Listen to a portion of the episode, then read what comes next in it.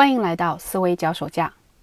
今天我想谈的问题是，在我们所处的数据时代，如何通过交叉印证来把握事实真相？我想先从一个很小的现象谈起。我们在用拼音打字的时候啊，不知道你有没有注意到，如果你只打出一个字的拼音，那么会有非常多的候选项；如果一下子打出一个词组或一个短语的拼音来，反而能够比较准确地给出你想要的词语，输入效率更高。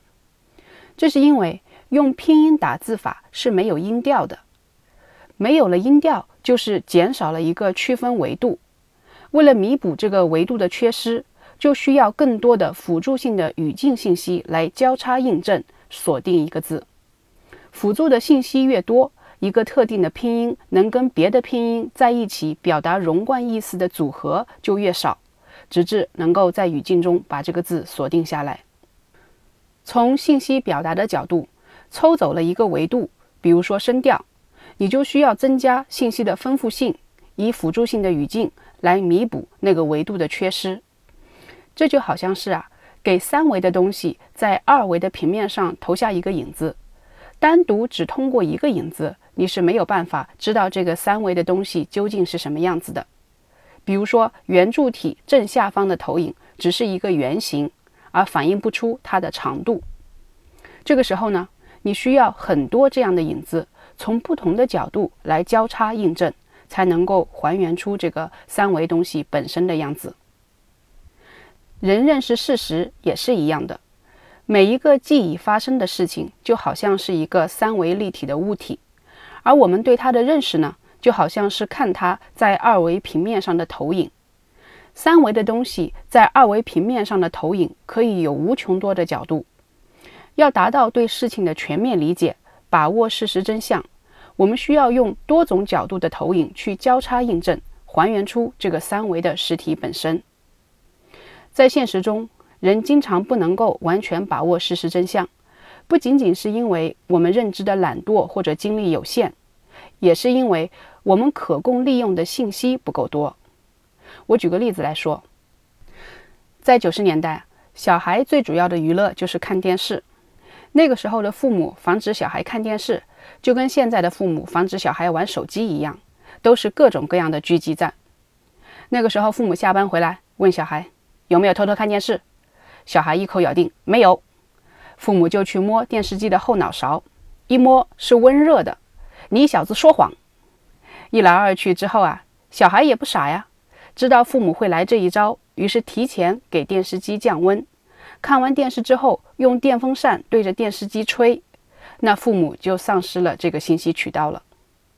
现在呢，父母想要知道小孩有没有玩手机，那可是有太多的方法了。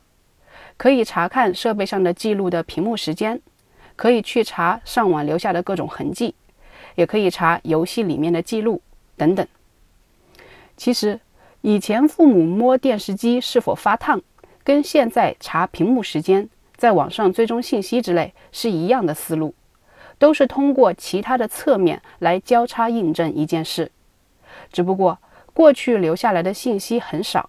只能通过像温度这样可以感知的物理信息来获得痕迹，而现在呢，则可以通过各种数据获得痕迹。换句话说，信息时代的大数据为我们提供了把握事实真相的更多的渠道和角度。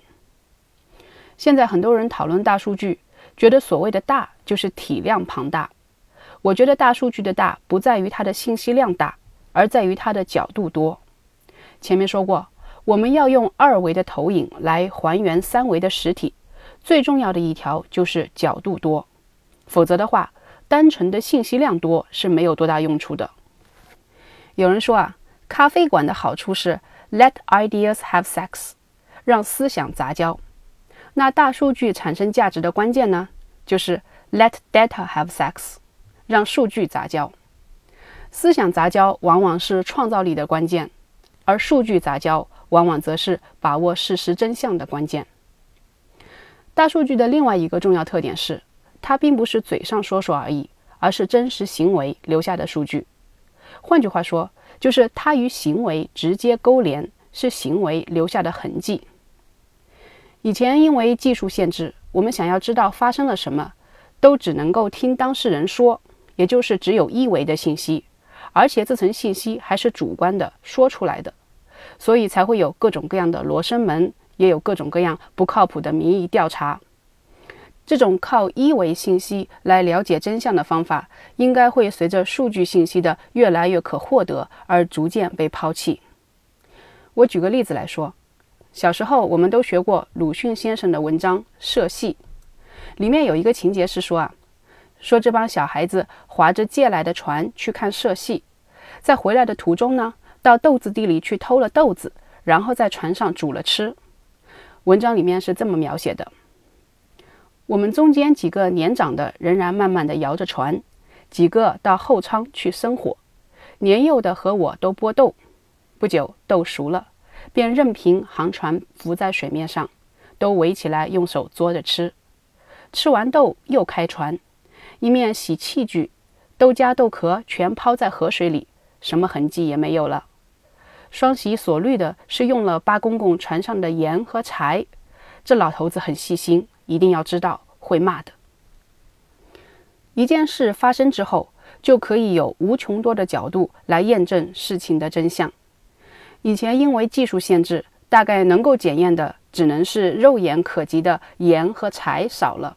除此以外，似乎确实可以做到什么痕迹也不留下，也就是对事实可供验证的数据很少。现在的技术使得留下来的可供查验的数据越来越多。也就使得说谎这件事越来越难了。就比如航船上吃豆子这件事情，如果是现在，怎样通过找到其他角度的信息来得知其真相呢？